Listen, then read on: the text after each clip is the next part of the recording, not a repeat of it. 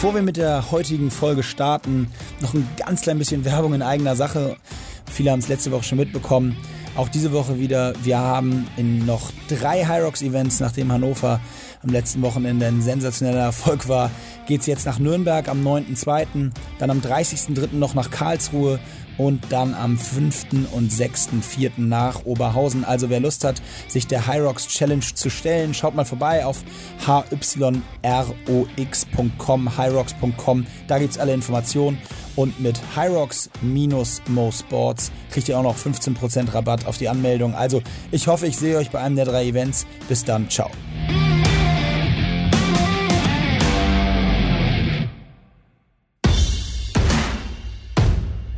Mo Sports Fitness for Everybody.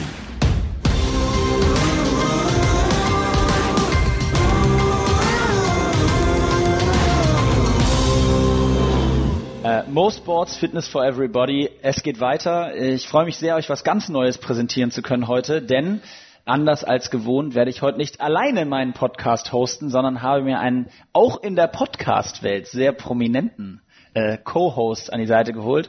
Und das ist mein Partner auch hier bei Absolute Sports, Michael Trautmann. Michael wird heute zusammen mit mir durch die Folge leiten. Und warum? Das wird er jetzt ein bisschen selber erklären. Michael, vielen Dank, dass du dabei bist. Vielen Dank, Mo. Das ist eine große Ehre für mich, mit dir zusammen mal im Podcast zu machen. Wir haben ja schon einen Podcast gemacht, da warst du Gast in meinem, aber jetzt zusammen mal Gastgeber sein, das finde ich spektakulär. Ja, wir begrüßen erstmal unseren Gast, Nils Arendt. Herzlich willkommen. Danke, hallo. Ich erkläre kurz, warum wir heute zusammensitzen. Ähm, Nils und ich ähm, haben ja eine, ein Joint Venture gegründet, eine Gemeinschaftsfirma, äh, um einen Kunden in Prag zu bedienen, die Firma Skoda. Da haben wir uns kennengelernt.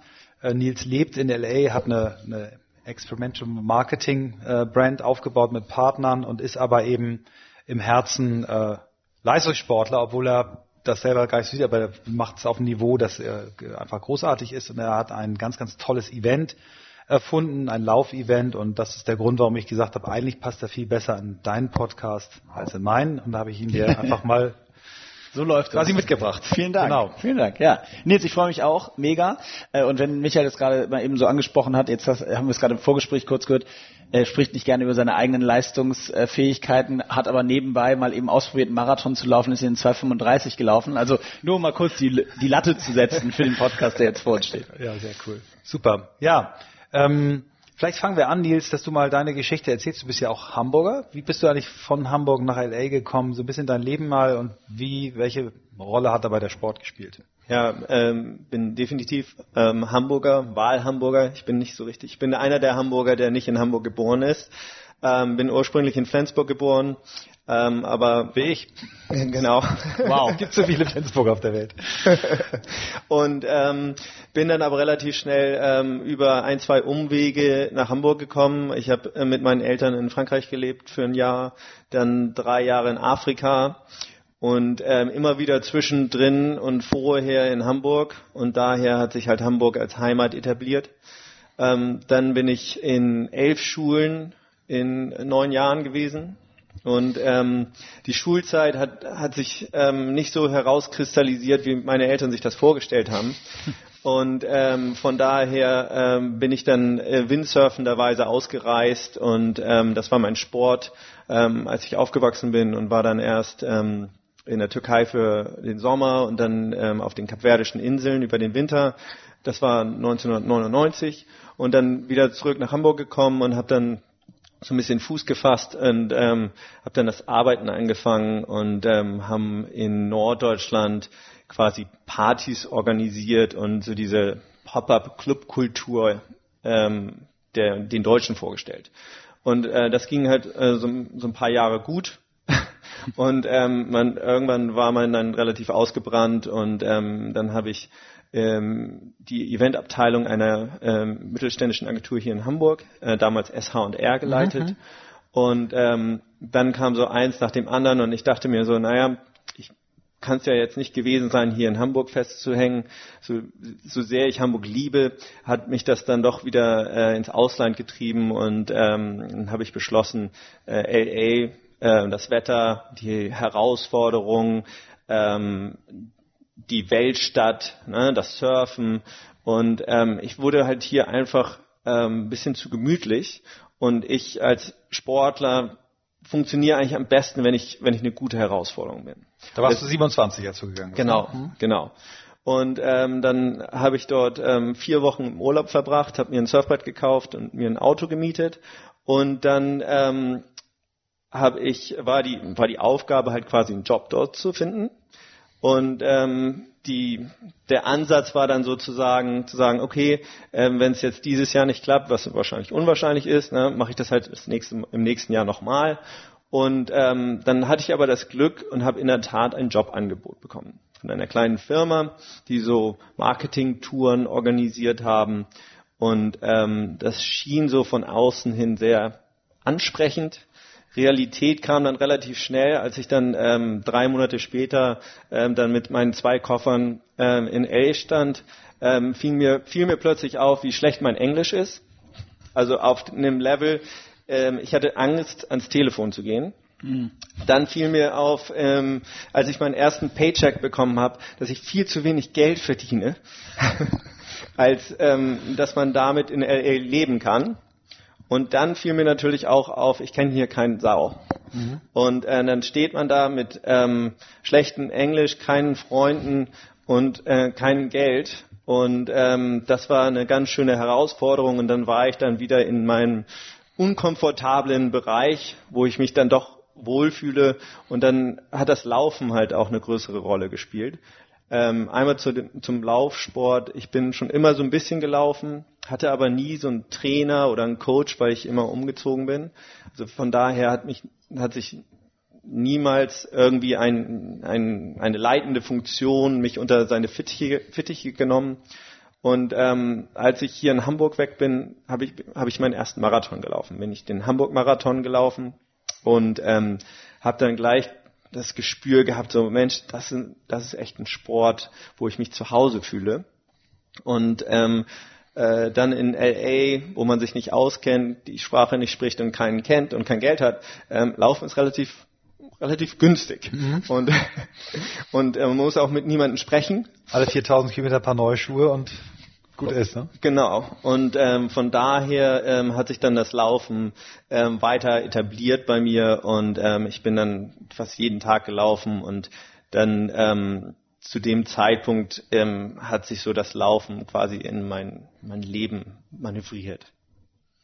Und ähm, hast du dann auch, du hast mir erzählt, dass, und da kommen wir ja später, wenn wir äh, über dein Projekt sprechen, über dein Laufprojekt sprechen, dass da wirklich auch so eine Running oder dass es so Running Communities gibt, also sehr Leute, die die, die Sport zusammen machen, äh, eigentlich sehr ein Einzelsport laufen, aber die die so richtig ähm, ja so ein Urban Culture Bestandteil sind. Ist das hast du das gleich gespürt, dass das in LA eine Rolle spielt? Hast du darüber deine ersten Freunde kennengelernt übers Laufen oder wie wie, wie hast du dann quasi weil nur nur vom Laufen kannst du ja nicht überleben. Wie, nee, ähm, ja, äh, und zwar äh, das habe ich dann zu dem Zeitpunkt noch nicht feststellen können. Ähm, ich hatte einen Arbeitskollegen, der auch gelaufen ist und wir sind halt zusammen gelaufen. Das war also unser Ding und darüber haben wir uns ganz gut connected. Und ähm, ich bin mein Freundeskreis, der sich dann relativ schnell entwickelt hat, äh, hat sich halt außerhalb des Laufsports mhm. entwickelt. Mhm. Ne? Meine Freunde sind Kreative, Fotografen, ähm, Surfer und ähm, so in, in dem Bereich des Laufens oder Laufsports habe ich mich eigentlich überhaupt nicht aufgehalten. Und ähm, ich habe mich auch nicht so richtig abgeholt gefühlt von den Laufevents ne? und von den Läufern, ohne mhm. irgendjemand zu nahe treten zu wollen.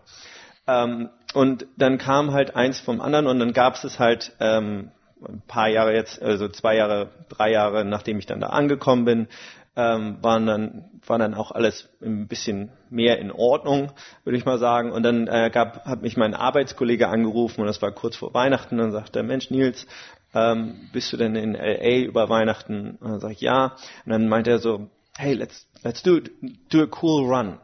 I was like, what in the world is a cool run? Und äh, dann meinte er relativ schnell zu mir, das war am Telefon, ähm, also du überlegst dir das, du bist der Kreative und hat aufgelegt. und dann ähm, habe ich ihn sofort zurückgerufen und habe gesagt, hey, äh, mir ist nichts Cooles eingefallen, aber ähm, lass uns doch von deinem Haus zu meinem Haus laufen. Und äh, einmal um Kontext zu geben, ähm, er lebte in Long Beach, was südlich von LA ist, und ich war in Manhattan Beach. Und ähm, dann war natürlich die logische Frage, wie weit ist das denn? Dann war ich mir nicht ganz sicher. Und dann haben wir das nachgeguckt und das waren 35 Meilen. Der ist noch nie einen Marathon gelaufen und ich hatte halt einmal, Einmal den, Hamburg. Hm. den Hamburg-Marathon hinter mir und dann meinte er, du bist komplett wahnsinnig, aber na gut, lass uns das einfach mal machen.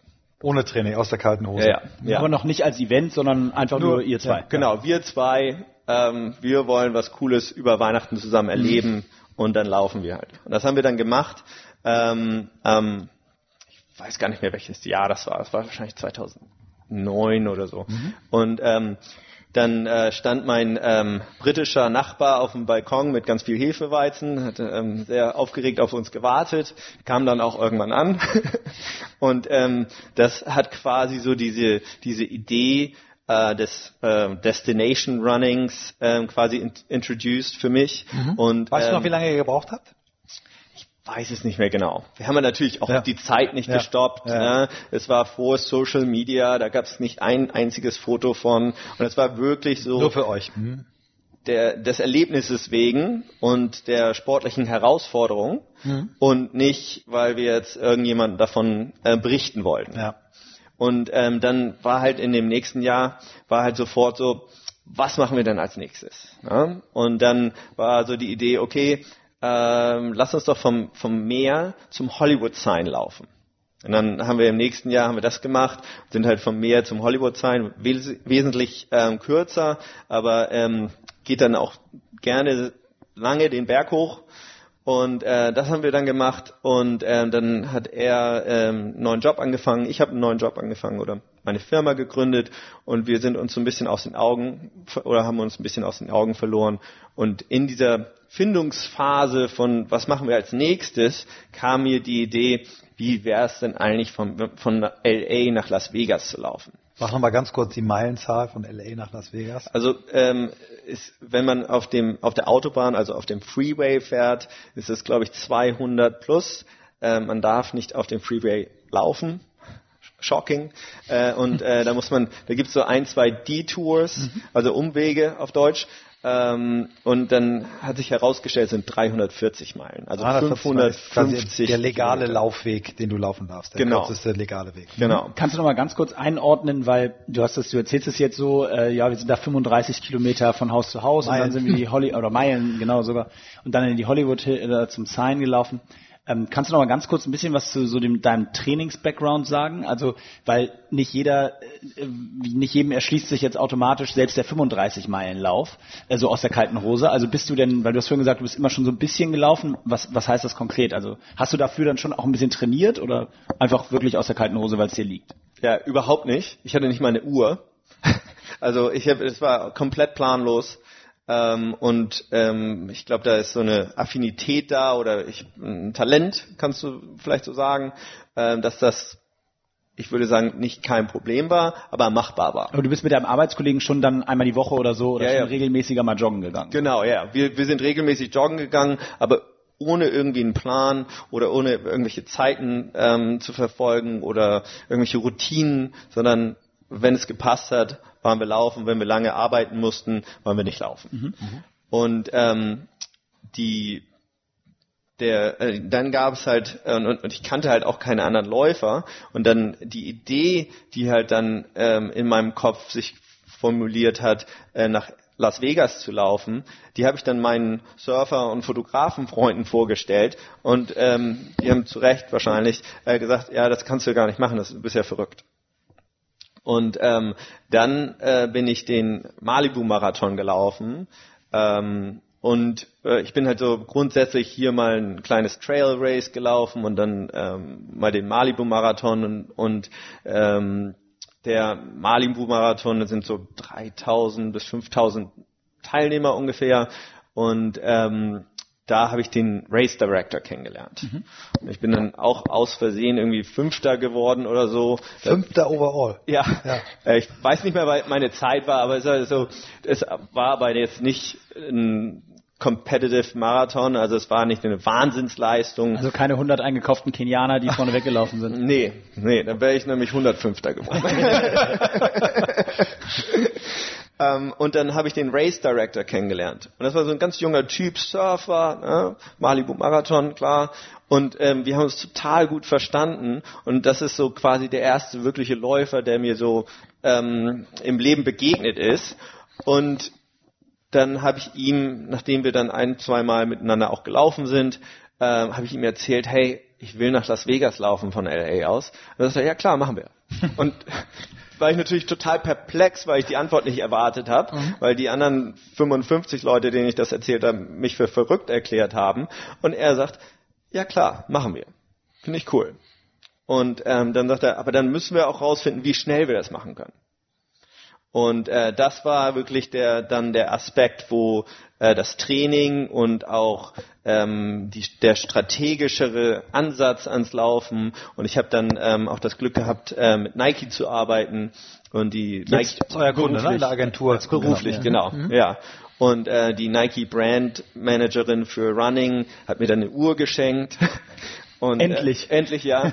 Und ähm, äh, jetzt dann mein Laufpartner, äh, der ähm, der surfende Race Director ähm, war halt auch, äh, der hatte schon 60 Marathons in seinem Leben gelaufen und der hatte natürlich die Erfahrung und dann hatte ich einen perfekten Sparring-Partner, um quasi mich strategischer irgendwie oder ja, mich besser an, an darauf, vorzubereiten, ja, darauf ja. vorzubereiten und grundsätzlich sich mit dem Laufsport mhm. auseinanderzusetzen. Mhm. Und ähm, dann habe ich ganz viel gelernt. Also ich war ein absoluter Heel Striker. Ähm, also äh, und die Form des Heel Strikens ist überhaupt nicht. Ähm, Was heißt Heel Striking genau? Heel Striking ist so, wenn man mit dem mit dem Hacken zu, zuerst das auftritt. Okay. Und äh, das ist natürlich counterproductive, mhm, mhm, weil ähm, man will ja nach vorne und, und wenn man mit dem ab. mit dem ähm, ausgestreckten Bein mit dem Hacken zu sehr, mhm als erstes auftritt, ähm, das ist gar nicht effizient. Habt ihr das irgendwie im Training gelernt? Habt ihr Lauftrainer ja. richtig gehabt? Ja, ja, ja, viel ja. auf dem Vorderfuß zu laufen ja, und ja. die ganze Lauf-ABC und Grundschule. Das ist natürlich das, was dir dann an der Stelle wahrscheinlich gefehlt hat, diese Grundausbildung fürs Laufen. Du bist einfach aus äh, Jux, Dollerei und Freude gelaufen. Ne? Genau. Aber nicht technisch äh, vortrainiert. Überhaupt nicht. Und es gab so ein ganz tolles Foto von einem ähm, meiner Trailruns und ähm, ich habe halt einer meiner Freunde, der Fotograf, hat ein mega cooles Foto von mir gemacht und das wurde dann irgendwo gepostet und wurde gepublished über ultrarunning.com und ähm, da gab es halt 50 Comments, wie schlecht eigentlich meine Form ist. Keiner, keinem ist aufgefallen, wie cool dieses Foto war. Ja? Und ähm, weil du quasi mit vorausgestreckter Ferse nur über die Technik okay, gelästert, oder? Genau, ja. ja lustig. Und dann habe ich ganz viel in kurzer Zeit gelernt und ähm, ich lerne jetzt immer noch jeden Tag. Also wir laufen ähm, fast täglich zusammen. Und äh, naja, auf jeden Fall nochmal zurück mhm. ähm, zu gehen, dann ähm, wurde beschlossen, okay, wir machen das, wir laufen von LA nach Las Vegas. Und dann so, okay, zu zweit ist vielleicht ein bisschen weit, äh, lass uns das doch als Staffellauf machen. Alles klar, haben wir so überlegt, sechs Leute, fühlt sich richtig an. Und dann haben wir uns so in seinem Dunstkreis ausge also umgehorcht und dann hat sich das so ergeben, dass wir zwei Frauen und dann äh, inklusive uns vier Männer ähm, im Team hatten und die haben alle, alle gesagt, hey, das hört sich nach einem Abenteuer an, komm, lass uns das machen. Und dann habe ich meinem Freundeskreis das dann auch berichtet, ne, die vorher nicht so motiviert waren. Und dann hat sich eins nach dem anderen unglaublich interessant entwickelt. Dann sagt der Fotograf, auch wenn ihr das macht, möchte ich das aber fotografieren. Und dann sagt mein organisatorisch talentierter anderer Freund, äh, wisst ihr denn den Weg? Ich sag, naja, klar, irgendwie, ne? Aber sagt er, okay, ich mach, ich mach die Map dafür und den Course. Und äh, ein anderer Freund in LA ist Director, sagte so, dann sollten wir das auch filmen. Und dann wurde das so eine Dynamik zwischen meinen ganzen Freunden, die halt plötzlich ein Zuhause gefunden haben in diesem Abenteuer, auf das wir ge gehen wollten. Oder und ähm, dann haben wir plötzlich so eine so eine unglaublich schöne und abgefahrene Gruppendynamik gehabt. Und ähm, wir sind dann haben das dann getan. Also wir haben dann ähm, 2013 äh, dann äh, dann sind wir sind wir ähm, halt haben wir das gemacht. War eine Wahnsinnserfahrung, komplettes Chaos natürlich. Und ähm, Also ihr seid dann, sorry, aber ihr seid dann mit einem äh, mit einem Team, also sechs Runner im irgendwie Wohnwagen wahrscheinlich. Äh, dazu Fotografen, Director und noch zwei, drei andere Leute, Course Mapper und so weiter. Seid ihr dann von Santa Monica bis nach Las Vegas gelaufen? Das war das Setup. ja, genau. Und ihr seid aber einfach erstmal losgelaufen. Ja, ja, genau. Und wir, wir, die Zielsetzung war A, rauszufinden, kann man das schaffen? Und B, wie schnell? Let's do it fast. Ja.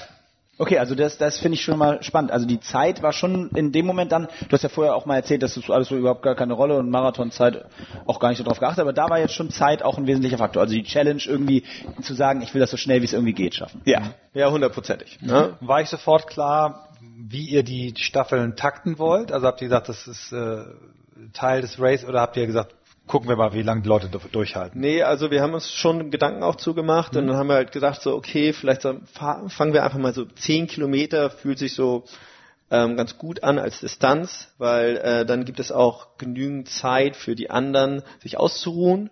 Und wenn jeder zehn Kilometer läuft, muss man halt, hat man die Ruhephase von fünf mal zehn Kilometern. Und je nachdem, wie schnell die anderen laufen, ähm, so lange hast du dann Ruhephase und das hat sich dann hat sich richtig angefühlt und so haben wir damit haben wir auch gestartet. Ähm, es gibt eine ganz lustige Szene in dem ähm, ursprünglichen Film und ähm, da wird Blue gefilmt und ähm, er er ist der Zweite in der Staffel. Ich habe angefangen und er ist der Zweite und er wird gerade gefilmt, wie er gerade seine erste Meile gelaufen ist. Und er guckt auf seine Uhr und sagt so, ja, das war 508 pro Meilen, pro Meile Pace. Ist vielleicht ein bisschen schnell. und Mal umrechnen, aber das ist auf jeden Fall 1,6 Kilometer. deutlich unter drei Minuten auf dem Kilometer. Ja, das Ja. ist ein bisschen fix, ja. Ja, und man muss halt dazu sagen, ähm, was wir halt vorher auch gemacht haben, wir haben uns die Strecke angeguckt, weil wie gesagt, äh, man darf nicht auf der sozusagen Autobahn oder auf dem Freeway laufen. Und äh, da mussten wir halt ganz viele so Side Roads oder ähm, Nebenstraßen, teilweise nur Pisten, nicht mal geteert. Und ähm, da haben wir halt drei bis vier Wochenenden verbracht, um die Strecke zu erörtern wo man dann laufen kann. Und da, dadurch ist halt teilweise dann auch entstanden, dass man nicht nur ähm, auf der Straße läuft, sondern gibt's halt Abschnitte, wo man im tiefen Sand läuft. Oder es gibt Abschnitte, wo man auf, nur auf so einer Piste läuft. Oder es gibt Abschnitte, wo man auf so einem Single Trail läuft mit großen Steinen, weil das der schnellste oder kürzeste Weg ist. Und ähm, dann kommt noch der Aspekt, es gibt man muss sich natürlich ähm, sich orientieren. Das heißt, ähm, du musst ja auch merken, an der großen Eiche geht's rechts ne? und dann äh, an der zweiten ähm, Laternenfall wieder links. Also das äh, ist halt noch eine andere Komponente, die da äh, zusätzlich zum zum Laufen dazu kommt, ist halt die Orientierung und dann das Team, was dann, ne, wie du vorhin schon sagtest, äh, wir haben einen Wohnwagen. Das ist quasi so die Basis oder das Headquarters, if you want to say that way. Ro Rolling Headquarters. Ja, ähm, und äh, da findet das, das, äh, der Rest, das Rest des Teams, ähm, da gibt's dann Essen, du kannst dann schlafen so ein bisschen, mehr oder weniger. Und ähm, die müssen natürlich auch koordinieren, dass sie auch rechtzeitig wieder am nächsten Pickup-Point sind, sodass der nächste Läufer wieder kommt. Achso, die fahren also nicht ne- nebenher oder so, Ja, sondern doch, aber wenn du, wenn du dann zwischendurch mal durch, durch, durch Sand läufst, dann müssen sie halt außen rumfahren. Okay. Ja, Okay. Und das musst du dir vorstellen, so an der zweiten Raststätte fährst du, fährst du auf die Raststätte und dann kommt der Läufer und springt über den Zaun. Ja. Na? Und ähm, Das heißt, eu- euer Typ, der das Mapping gemacht hat, der hat sich genau überlegt, äh, wie, wie. Und, und habt ihr es beim ersten Mal gleich geschafft, ohne dass ihr euch zwischendurch verloren habt? Oder gab es so Momente, wo, wo auch der Läufer mal aufs Auto warten musste? es gab definitiv all diese Momente. Also von der Wohnwagen hat sich verfahren bis der Läufer hat sich verlaufen zu ähm, also all the above. Ja. Und ähm, das hat das Ganze auch so ein Abenteuer-Flair gegeben.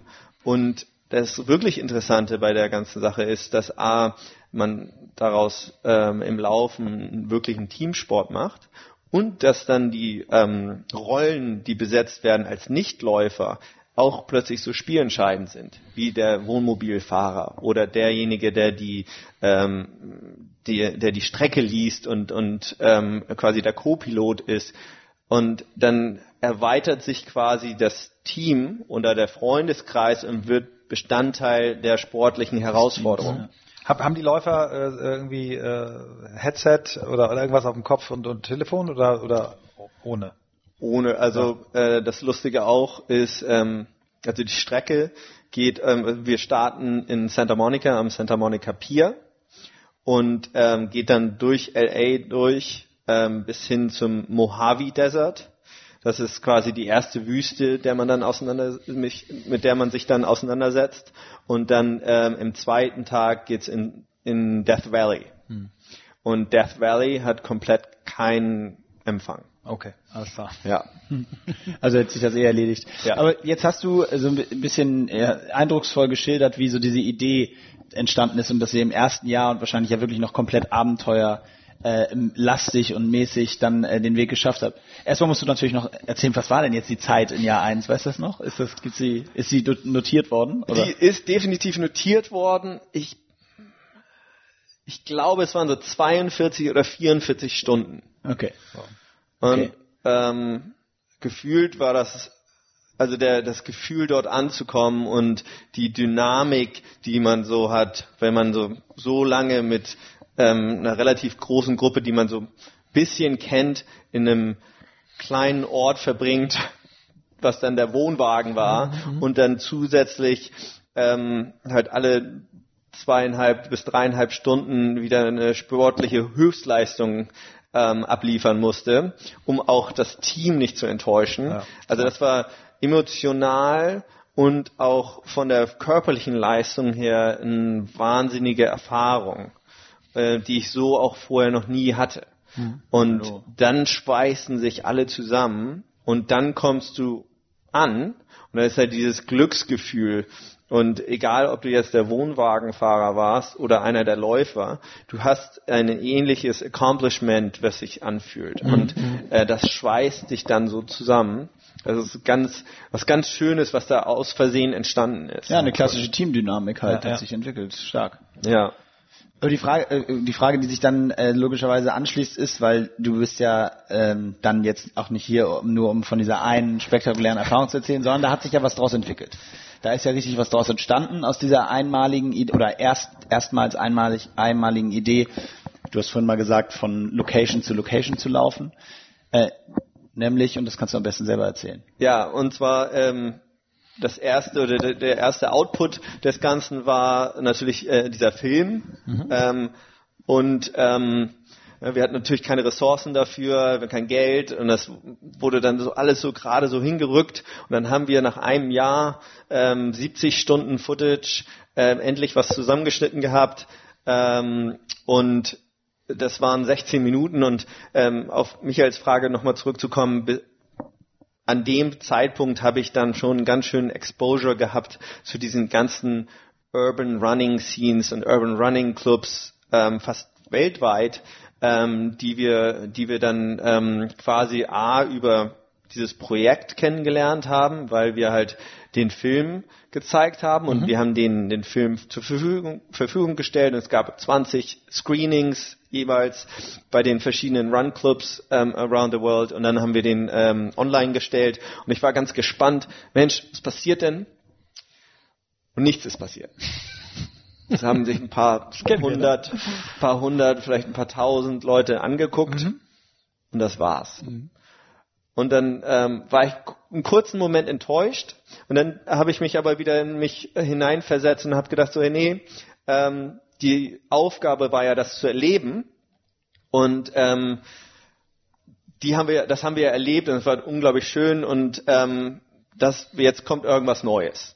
Und dann war original ein Jahr später oder ein halbes Jahr später ähm, kommt der Wohnwagenfahrer, mit dem ich mich auf ein Bier treffe und sagt so, hey Nils, ähm, das Speed Project, das ist der Name, ähm, war das hieß auch von Anfang an. Das hieß ja. von Anfang an, The Speed Project. Mhm. Er sagt, hey, The Speed Project war das Allercoolste, was ich in meinem ganzen Leben gemacht habe. Das ist der Wohnwagenfahrer. Und der Wohnwagenfahrer war ähm, Skifahrer, also Ski Racer, der fährt Mountainbike, also der sitzt nicht nur auf der Couch ähm, der erlebt ganz viel und er sagt mir, dass das einer der einschneidendsten und abenteuerlichsten Erlebnisse war in seinem Leben. Und das hat mich dann zu denken begeben und dann habe ich gedacht so, hm, wenn die Erfahrung so einen Impact hat an den Wohnwagenfahrer, dann ist da ja irgendwas dran. Ne? Und dann ähm, saß ich mit ein, zwei Freunden zusammen und ich habe gesagt, vielleicht müssen wir andere Leute dazu einladen, das mit uns zu machen. Der Film funktioniert vielleicht gar nicht, weil ähm, die das erleben müssen. Und ähm, dann gab es sofort alle Leute, die halt im vorigen Jahr äh, daran beteiligt waren, haben alle gesagt, ja, absolut, lass uns sofort das machen. Und dann haben wir am gleichen Abend ähm, wir haben schon unsere Story auf Instagram erzählt, schon auch im ersten mhm. Jahr. Und da haben wir gleich am ersten Abend einen kleinen Flyer gemacht, äh, den wir auf dem Handy designt haben. Und dann haben wir das online gestellt und gesagt, come race with us. Und ähm, LA to Las Vegas, 340 miles. Ähm, send us a direct message. Und dann gab es sechs Teams, eins aus Kanada, eins aus Portland und ähm, also Part dieses Dunstkreises, die den Film gesehen haben und haben gesagt, hey, wir sind dabei. Und dann hat, gab es so Momente, wo ich unglaublich nervös war, weil ich war mir nicht sicher, ob die sich denn das auch so vorstellen, ne? weil die nehmen ja plötzlich Urlaub und die bezahlen Flüge und die mieten sich einen Wohnwagen und dann habe ich so gefühlt so eine Verantwortung gehabt und ich war mir gar nicht sicher, ob ich den, deren Erwartungen irgendwie Erfülle, ja. Erfülle, ja. Und ähm, naja gut, erstes Jahr, sechs Teams und dann kommen so Fragen auf. Ja, wie sind denn die Regeln? Und da haben wir uns natürlich noch nie Gedanken gemacht, wie die Regeln sind. Ne? Und dann war es so, okay, also wenn ihr wenn ihr euch mit uns messen wollt, ne, was, was ja der, die Idee von einem Rennen ist, dann müsst ihr mit sechs Leuten laufen, zwei Frauen, vier Männer.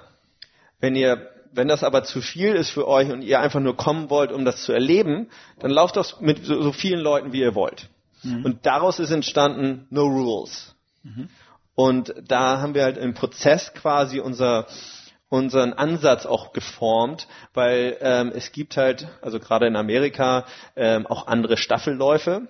Und darüber haben wir uns ja schon unterhalten und die sind sehr ähm, strukturiert. Und da darf man nur, der Wagen darf nur so lang sein und du musst irgendwie die reflektierende ähm, Weste tragen ab nachmittags um zwei.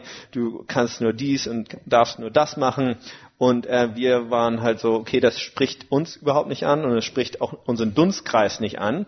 Wir gehen eine ganz andere Strecke und wir sagen einfach so, hey, ähm, wir bieten quasi die Framework und wie ihr es selber macht in dem Ganzen, ist euch überlassen.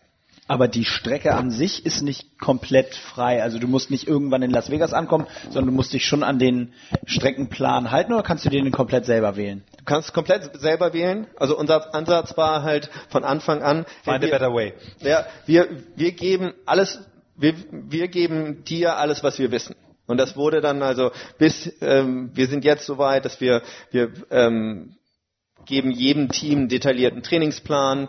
Ähm, es, wir haben die, die Strecke optimiert jedes Jahr. Äh, aber wenn, wenn du jetzt sagst, hey, ich, hab, ich setze mich jetzt noch mal eine Woche ins Auto und versuche noch eine schnellere Strecke zu finden, kein Problem darfst du. Okay. Muss nur legal sein. Ja, also Freeway heimlich rennen wäre verboten. Genau, genau. Was ich spektakulär fand, das hast du erzählt äh, bei eurem letzten Wettbewerb, dass ein Team völlig andere Technik gelaufen ist. Da, da sind die, ähm, muss man gleich mal genau erzählen, immer Kilometer nur gelaufen und äh, zu zweit, einer auf dem Fahrrad und nach einem Kilometer haben sich abgewechselt.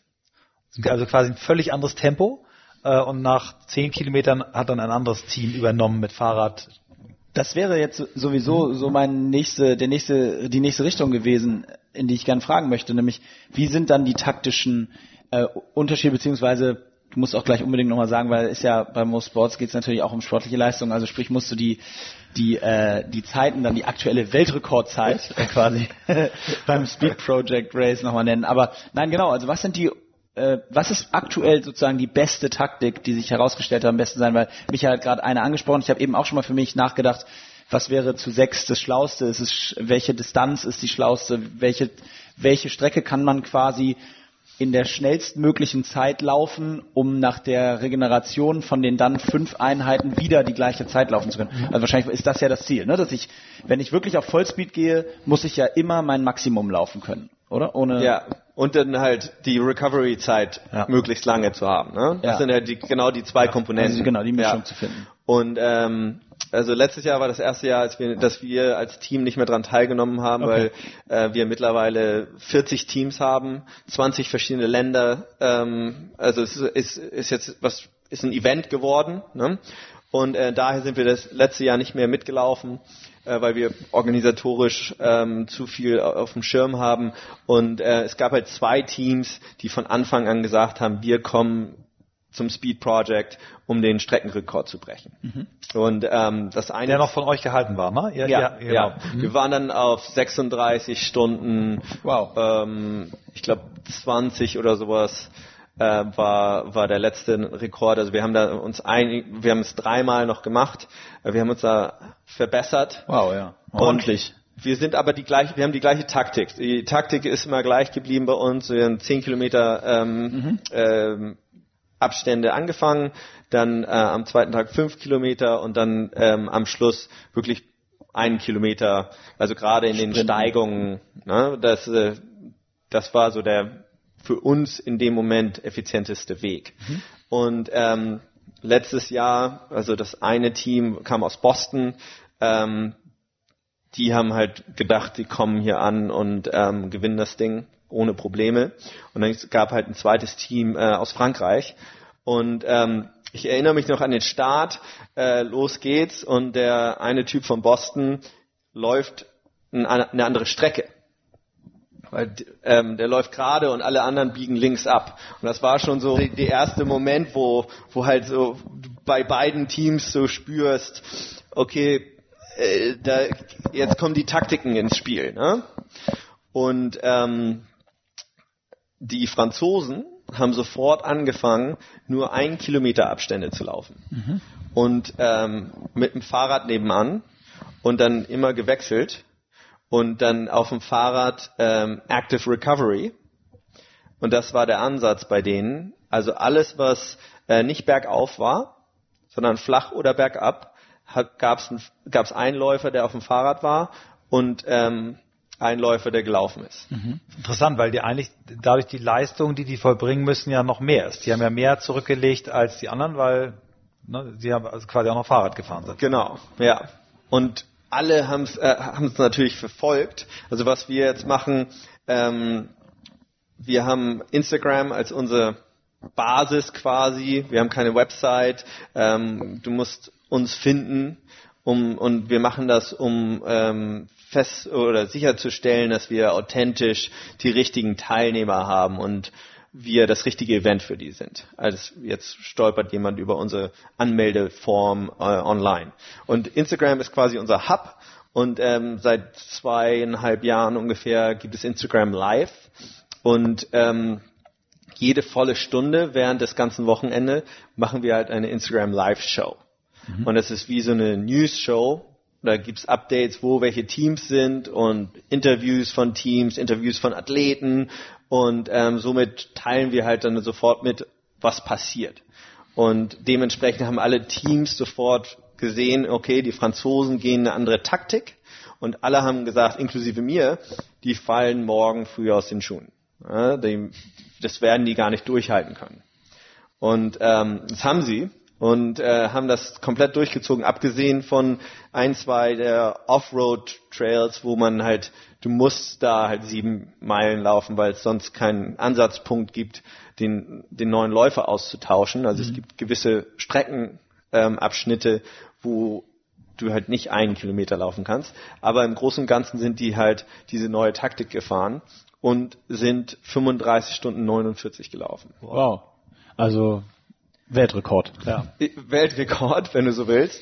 Und ähm, das, der Wahnsinn war eigentlich, dass das zweite Team, die ähm, das Team aus Boston, ähm, die waren Head to Head und die haben 60, vielleicht 80 Meilen durch Death Valley immer so die Führung abgegeben an den anderen. Und es war so spannend. Auf der gleichen Strecke aber? Ja, auf der gleichen Strecke okay. dann. Ja, ja. Und ähm, Death Valley müsst ihr euch vorstellen, es ist eine Straße, im tagsüber glimmert die Hitze, weit über 30 Grad, keine, so keine Wolke am Himmel. Und ähm, die Jungs laufen schon seit 30 Stunden und jetzt eine Meile nach der anderen und zwei Wohnwagen quasi überholen sich immer, fahren taktisch und ähm, das war schon äh, war ein Ereignis. Und dann auch noch beide mit dieser unterschiedlichen Taktik. Ja, ja. wobei das Interessante war, die ähm, das Team aus Boston hat das dann ihre Taktik angeglichen. Und äh, die hatten kein Fahrrad, aber die haben dann sofort äh, die Distanzen runtergeschraubt ähm, und sind halt auch nur noch eine Meile gelaufen okay. pro Intervall. Und wenn ihr das, angenommen, du würdest jetzt nochmal mit deiner Crew sagen, wir wollen das einmal nochmal The Speed Project quasi im wahrsten Sinne des Wortes, wir wollen nochmal unseren Rekord angehen, würdest du taktisch jetzt auf diesen Kilometer oder zwei Meilen, zwei Meilen wahrscheinlich eher äh, Schnitt wechseln oder würdet ihr eher bei dieser zehn Meilen Taktik bleiben? Nee, ich würde auch wechseln, aber das würde natürlich auch das Training ähm, beeinflussen. Verändern, ja. Also wenn, wenn du jetzt äh, trainierst, so ähnlich wie für einen Marathon.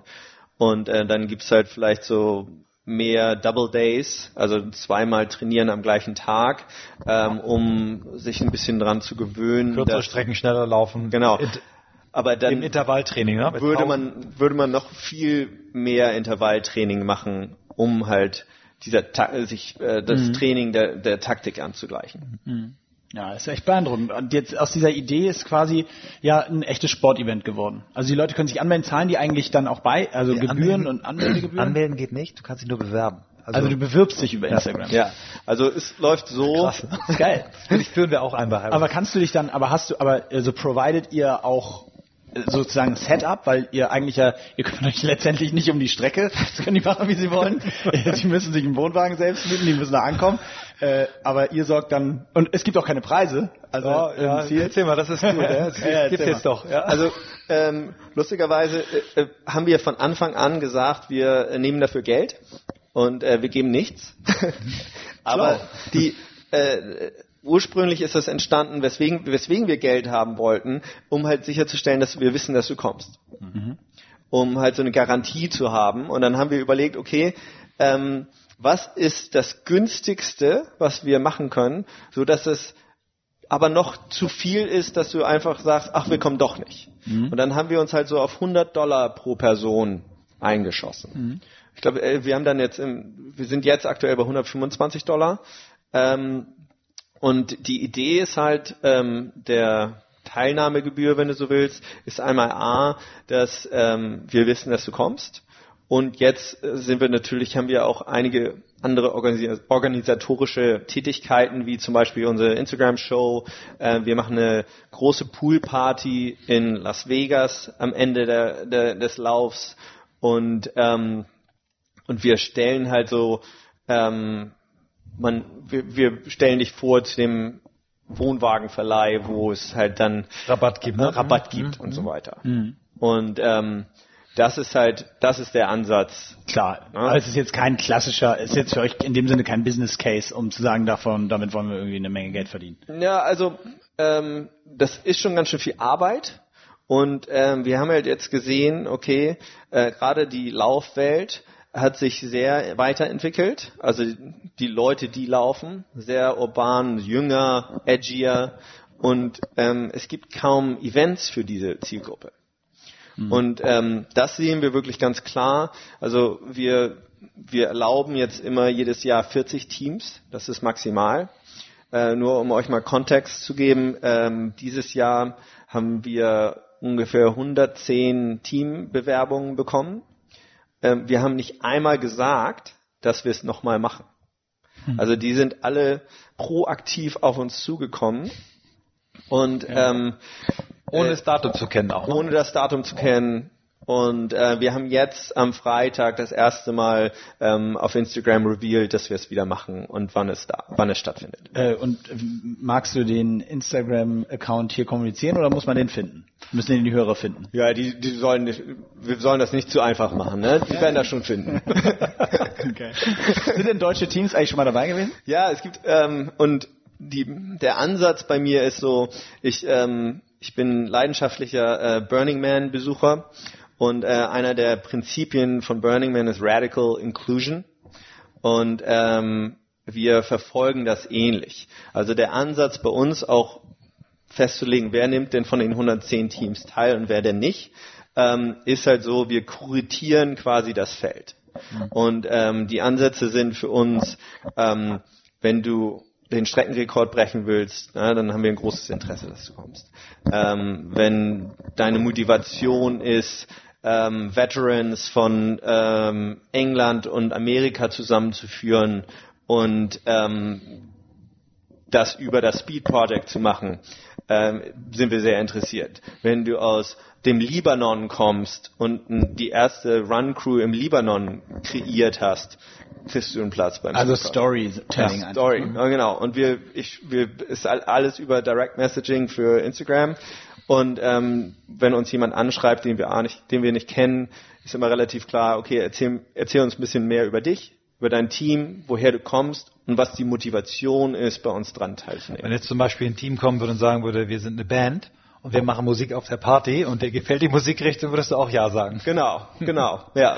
Aber wenn Ja. jetzt jemand fragt, ja, äh, wie teuer ist es denn und habt ihr auch T-Shirts, dann ist es relativ klar, dass wir die äh, zur, zu, zu, einer, zu einem anderen Event einladen. aber aber aber die so diese Top-Zeit-Thematik ist also also sprich die unsere sechs besten Hyrox Ambassador angeführt von Marathoni Sabrina Mockenhaupt. Äh, genau die Idee habe ich auch gehabt. die, ja. da, die würde man schon nehmen, ne? Die sagen würden, pass auf, wir als deutsche Crew, wir, wir holen uns da den Rekord. die sechs besten High Rockser? Ja. Ja. ja. Luke? Interessant. Sabrina? Ja, wir haben ein paar dabei. Wenn Ja. ihr jetzt zuhört, äh, meldet euch. ja, nee, das wäre, also das ist schon so die sportliche Komponente, also ganz viele andere Staffelläufe, jetzt sage ich mal in den USA ist eher so, man zieht ein Kostüm an und ähm, man nimmt das halt nicht so richtig ernst. so Competition-Faktor. Genau. ne? Ähm, das ist schon ein ganz klarer Faktor bei uns. Aber wir wollen, man muss auch nicht eine gewisse Geschwindigkeit laufen müssen. Also wir wollen halt auch, dass, ähm, was sind die Werbeagentur 70 und, 72 and Sunny aus LA, die haben jetzt ein paar Mal dran teilgenommen und für die ist es halt eine Teambuilding und die werten halt die Afterparty auf. Ja, ja, ja. Mit guter Laune. Geil.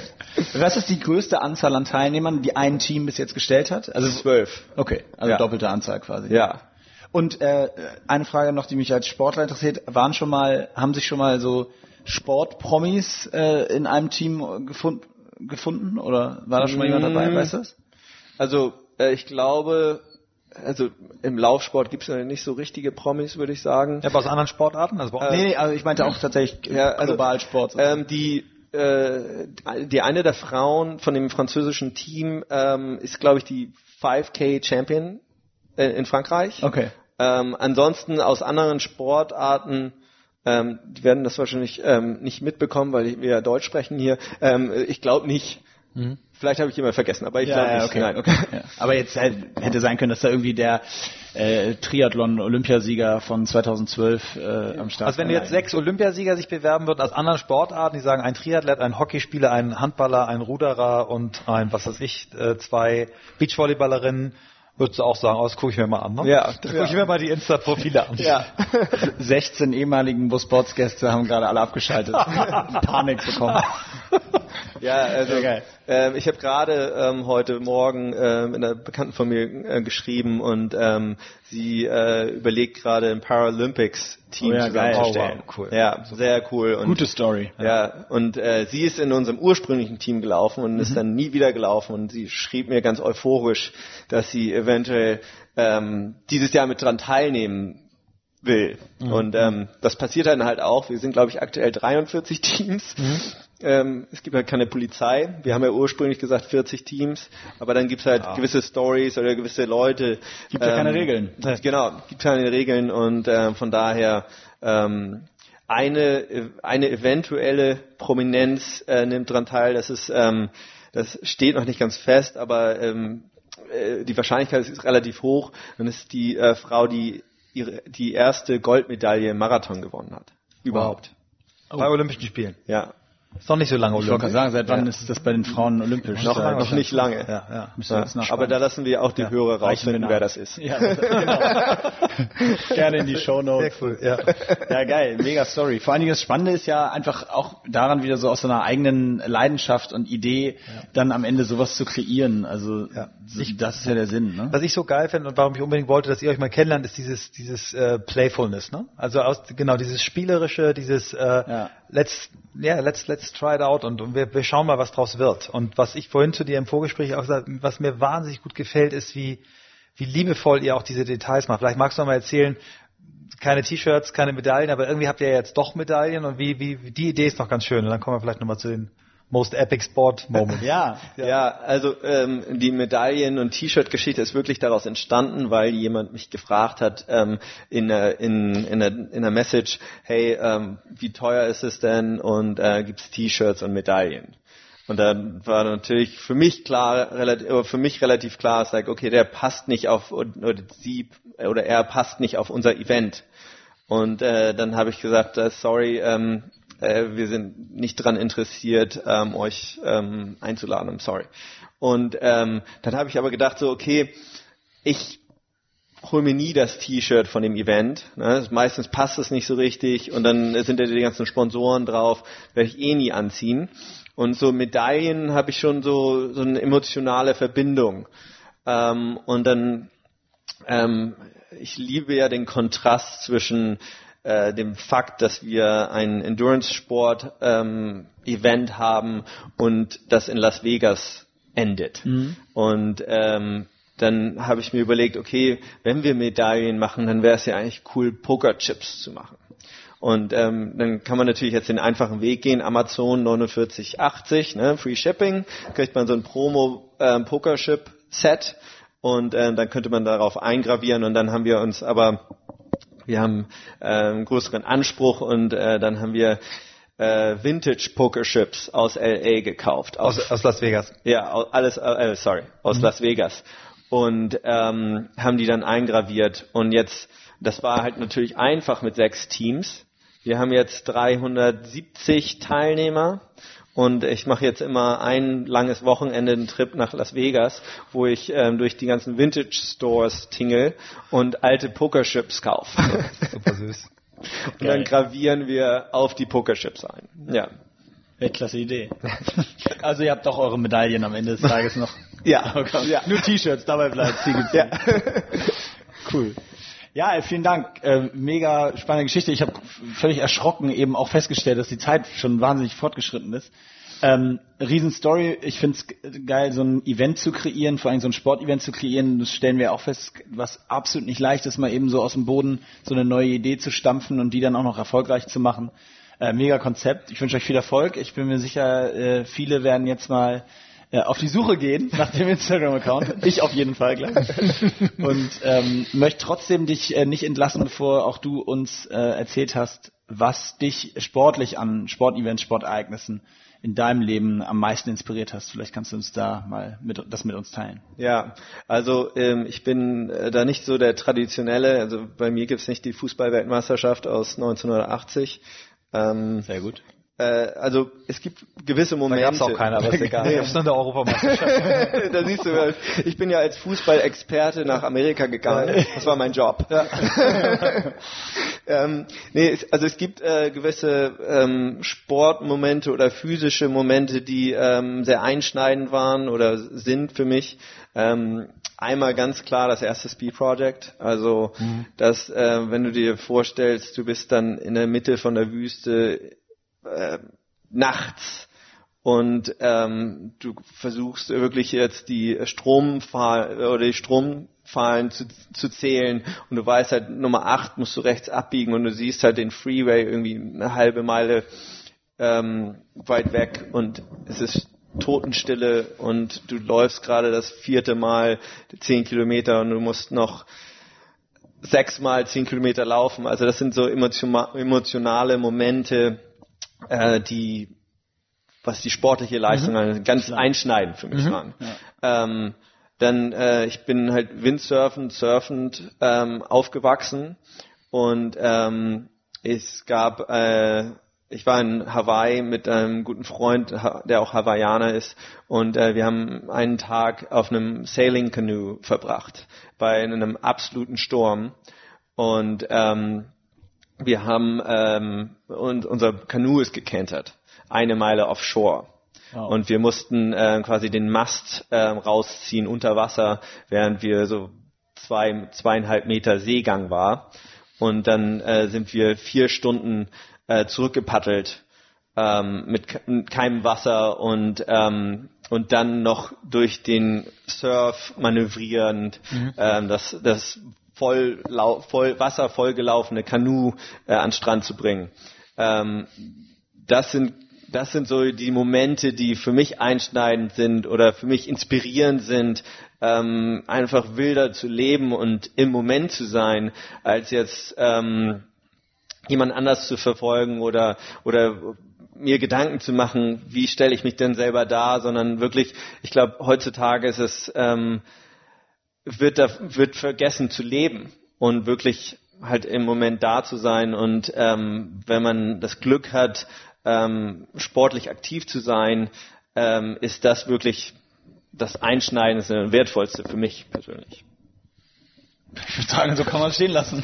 Auch sensationell. Ja, vielen Dank. Also ein äh, spannendes Projekt im wahrsten Sinne des Wortes. Äh, der Podcast hat mir auch wahnsinnig viel Spaß gemacht. Auch ein neues Projekt. Äh, Michael, vielen Dank fürs Co-Hosting. Sehr gerne. Jederzeit wieder. Vor allen Dingen für die Vorstellung. Wieder. Sehr gerne. Äh, hat eine Menge Spaß gemacht. Ich hoffe, dir auch ein bisschen. Ja, aber super. Äh, vielen, vielen Dank und wir können das, glaube ich, so beenden. Bis zum nächsten Mal. Ciao. Dankeschön. Safe Trip Home.